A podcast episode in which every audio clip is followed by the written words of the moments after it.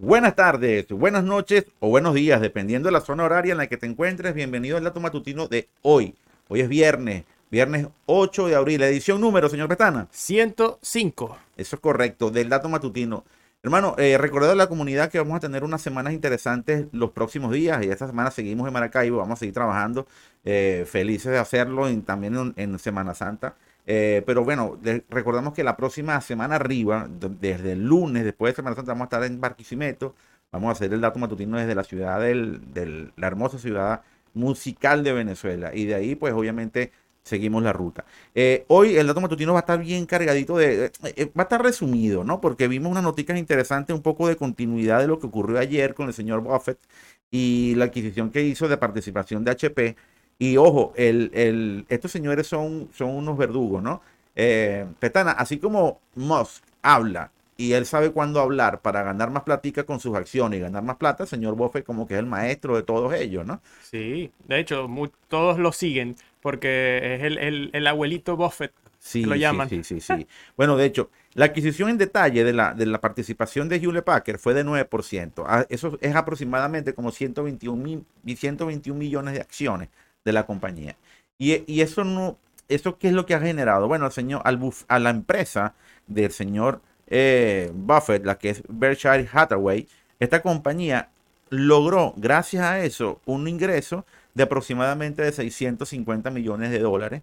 Y ahorita la, la compañía tiene una valoración de mercado de 4.850 millones de dólares. Eh, es importante cómo son los juegos de, la, de, la, de las compañías y los juegos de las compañías de acciones. Y sobre todo en Hewlett Packard, ¿no? Entendiendo que el, que el cuerpo y que la forma del, del mercado de computación personal no está muerto, tampoco estaba de parranda, siempre ha seguido allí, pero siento que viene una nueva etapa con el cómputo personal y siento que eh, por esa vía el señor Buffett vio, vio una oportunidad de negocio, oportunidad de negocio que se verá y que se desvelará en los próximos años, en los próximos meses, algo que me parece súper interesante, súper valiosísimo y siempre, aunque no esté metida en el, en el dato de hoy, siempre digo que, que, la gente de Apple sabe lo que quiere porque ellos han mantenido siempre un porcentaje muy, muy, no digamos que sea grande. El porcentaje de Apple en materia de computadora no llega al 14, 20%, siempre oscila por allí, pero siempre ha sido así y nunca ha perdido, nunca ha bajado de esa, de esa participación de mercado. Habla obviamente de que ellos saben muy bien lo que están haciendo.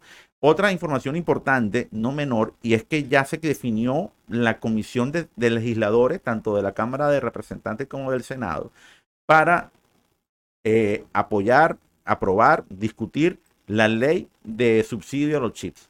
Esto es tremendo, tremenda información a futuro, porque habla de lo que está haciendo Estados Unidos para eh, recuperar terreno perdido, para asumir un rol de liderazgo en la industria de chips. Y acuérdense que este plan es de 52 mil millones de dólares.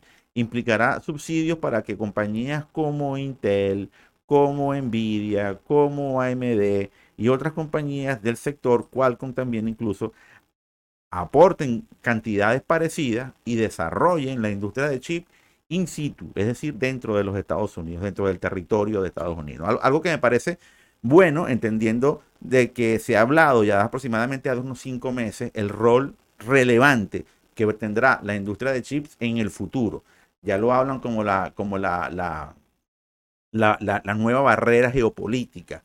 Quien controle sus chips, quien fabrique sus chips, tendrá el, control de su futuro, así como se habla de la agricultura, que el, el, que produce su comida no depende de nadie.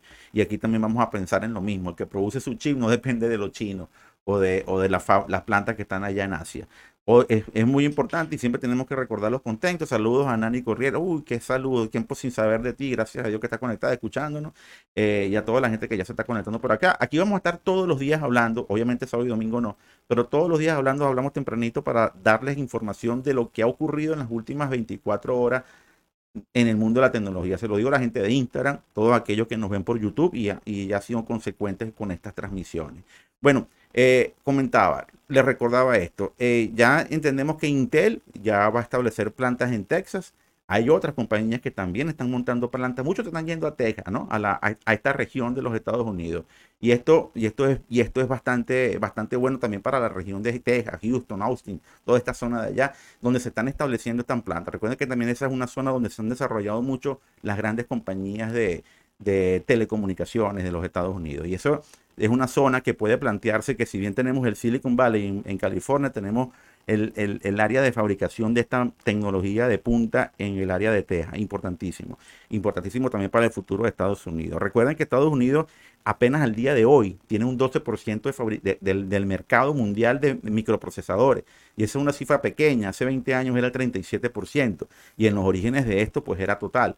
Entonces, obviamente, entendiendo que hay un mundo que está en esta situación de, convulsión, ¿no? donde hay tantos conflictos que están estallando en Europa y que hay tanta latencia de conflictos en, en Asia. Fíjense ustedes, Samsung, el principal fabricante de, chips también. Samsung, ¿qué, tiene, ¿qué problemas tiene Samsung que está en Corea del Sur? ¿Y cuál es el problema de Corea del Sur? Que tiene al, chinito pirotécnico loco de Corea del Norte, ¿no? Entonces, entonces imagínate tú, cuando el tipo siempre anda, anda haciendo pruebas de misiles, que todos se le, se le, se le caen ahí mamito, porque ninguno funciona aparentemente, pero está ahí siempre echando varilla. Y eh, también tenemos el, lado de, de, Taiwán, de, de, de TSMC, que tiene está en Taiwán y como sabemos para los chinos, esa isla es de ellos y Taiwán dice que ellos no son chinos, que ellos son independientes, entonces Tipo crónicas de una muerte. Sí, entonces en cualquier momento, uno nunca va a saber cuándo va a ocurrir. En cualquier momento puede estallar un conflicto en estas regiones donde están los principales fabricantes de chips del mundo. Entonces Europa, que está dándose fuerte para poder solventar el grave problema que tiene con la guerra de Ucrania. Recuerden que el 52% del gas neón, que es el con el que se cortan la, no se hace la litografía de la oblea, el 52% del gas neón lo estaban haciendo dos compañías ucranianas con gas ruso. Entonces, imagínense ese punto, lo que está significando para la industria de microchip la, guerra de Ucrania. Los europeos antes de la guerra estaban diciendo y estaban hablando que iban a montar también sus propias plantas allá, en Alemania sobre todo, en España también. España hizo hace poco un plan de inversión de 11 mil millones de euros para que también se establecieran plantas en su país. Entonces los europeos también están trabajando rápido para poder montarse y poder tener plantas propias o, productos propios, pues en fabricación propia de chips y los norteamericanos, que están un poco lejos de esta situación europea, pero igualmente dependen de ellos y eso les genera adicionalmente un problema porque imagínense la industria norteamericana que está apuntando tanto a los carros autónomos, que está apuntando tanto al Internet de las Cosas, que está apuntando tanto al 5G, que está apuntando tanto a que todos nos vayamos a un metaverso. Imagínense que dependa de chips hechos en Corea del Sur o en Taiwán. No puede ser. Tienen que apoyar, apurarse. Por eso es este plan, este plan de subsidio que están aprobando, que aprobarán próximamente los legisladores en los Estados Unidos. Mi hermano Marcelo Lozano está conectado desde Buenos Aires. Hermano, usted es, parte de este equipo. Usted debería estar conmigo aquí todos los días. Eh, esto, eh, esto está implicando, esto está implicando una, una, un movimiento de mata, como decimos acá en Venezuela, en toda la industria. Y este movimiento de mata, eh, obviamente, traerá en los próximos años eh, grandes inversiones en los países que se estén montando en esto. Nosotros en América Latina no, no, no, no nos seguimos aislando, ¿vale? De lo que es lo que está exigiendo el mundo, de lo que está pidiendo el mundo. Queremos, no sé por qué decisión política, queremos seguir siendo eh, compradores, ¿no? Compradores. Y damos materias primas y compradores y compradores. Y pasarán los años y seguiremos en lo mismo. Lamentable porque esta es una oportunidad real para que países de la región pues comiencen a desarrollar su potencialidad. Y no es que vas a decir que yo voy a fabricar una planta de chip este puro, no, o, o no sé cómo la vas a llamar, pero no, decirle a Intel o decirle a AMD o decirle a estas compañías, mira, monta una planta acá porque aquí la ubicación que tenemos en Brasil salía al Atlántico, aquí en Colombia salía al Pacífico y al Atlántico, aquí en Venezuela salía a bueno, en el centro técnicamente del mundo. Puede salir para todos lados rápido. Y aquí podemos montar una fábrica que tiene una capacidad de respuesta inmediata. Pues no lo hacen. La que hay en Costa Rica tiene sus bemoles. México tiene una, una importante rol que cumplir aquí. No sé qué tanto estamos haciendo para montarnos en el autobús, en el tren, en el hiperloop, ese que también creó el, el, señor Elon Musk hace un tiempito, en el hiperloop de lo que viene. Nos seguimos rezagando. Y quería atenderme aquí porque ya los Estados Unidos están apostando a esto, van a hacer una inversión cuantiosa de dinero, tanto el Estado como las empresas privadas, para desarrollar su industria de chips. Y nosotros seguimos pendientes de que si el, el sindicato tal, que si el movimiento de izquierda acá, que si aquel dijo, que si el otro comentó, que si los subsidios, que si la inflación, que si la culpa es del imperio. Lamentablemente seguimos en ese discurso flojo y que no verdaderamente no aporta futuro. Dato final, no menor, señor Lozano. Fíjese usted, la gente de Microsoft, Microsoft, ¿qué dijo? Dijo que interrumpió los intentos de piratería de un grupo de espías rusos. Este grupo se llama, lo voy a leer, Strontium. Y el grupo Strontium está vinculado a la agencia de inteligencia militar rusa. ¿Qué querían hacer estos muchachitos? Bueno, señores, querían meterse con sistemas claves, obviamente de Ucrania, de la Unión Europea y de los propios Estados Unidos. Microsoft hizo esta detección. Recuérdense que el, problema que se, que se, le metió también al señor, al señor Kaspersky, ¿no? una, una compañía de seguridad informática rusa, lamentablemente eh, queda, queda con ese lunar Kaspersky, porque Kaspersky quizás no tiene nada que ver con esto, pero está metida ya en las sanciones. El Kaspersky pudo haber sido un excelente aliado para, para poder corregir cualquier tipo de ataque, pero teniendo al Estado posiblemente implicado en estas cosas es difícil. Y obviamente también las capacidades de respuesta o de acción de una compañía que en su momento fue importante como Caperki siga, siga, valga la pena tomar en cuenta. Lo de Microsoft sí me parece válido.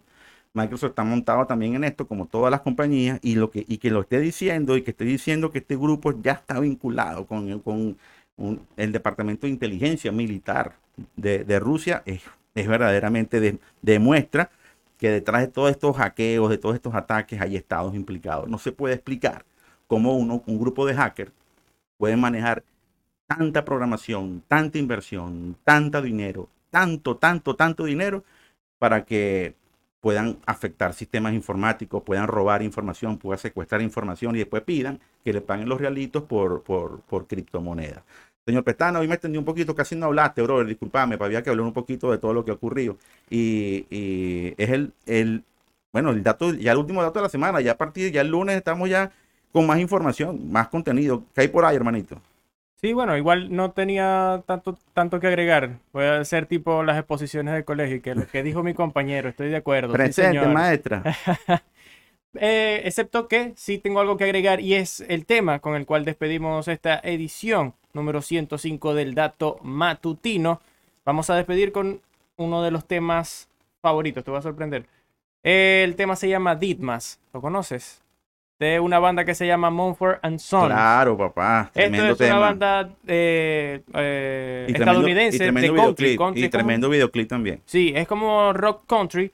Y este tema es del año 2015. Recuerden a toda la gente que nos ve en LinkedIn, en Facebook Watch, incluso en YouTube, por acá les voy a dejar el link pero en SoundCloud, Spotify y Deezer y Google Podcast y demás plataformas de audio estamos con el dato matutino y la canción completito el dato matutino. Recuerden también, es bueno decirlo de vez en cuando, que en todas esas plataformas está el hormiguero, matutino, eh, meridiano y vespertino. Después vamos con el matutino, calmate, que todavía falta para llegar allá, pero, pronto. Pero por ahora está el meridiano a las 12 y el, el vespertino a las 5 de la tarde con buena información, el resumen de las notas más importantes del día. Recuerden que el dato matutino, este dato matutino sale en vivo en YouTube a las 9 de la mañana aproximadamente hora de Venezuela y también en YouTube y en Hormiga Digital en Instagram. También es bueno que se suscriban al canal de YouTube también, que le den like, que comenten y que interactúen, con nosotros si les gusta la información que tenemos para ustedes. y nada, nada más que decir, mm. excepto que la información es poder. Recuérdense que siempre que la información es poder.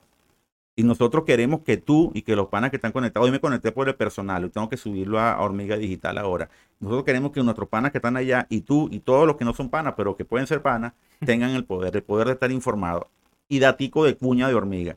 Son aproximadamente 20, 25 noticias diarias que estamos publicando en nuestra página hormiga, hormiga.tech y hormigatv.com, más 8 o 9 contenidos en video de full noticias que se publican en el canal de YouTube y también en Facebook Watch. Difícilmente nos puedan, nos puedan competir en esta materia y el que lo haga, lo felicito. Y si nos gana, queremos aprender de ustedes Hagamos, hagamos, hagamos periodismo los periodistas, generemos buena información, generemos contenido y apostemos, apostemos por la gente. Más nada por aquí. Hasta el lunes. Hasta el lunes. And in time, this one reminds the other of a past, a life lived much too fast to hold on to. How am I losing? broken house, another dry month waiting for the rain. And I had been resisting this decay. I thought you'd do the same. But this is all I ever was, and this is all you came.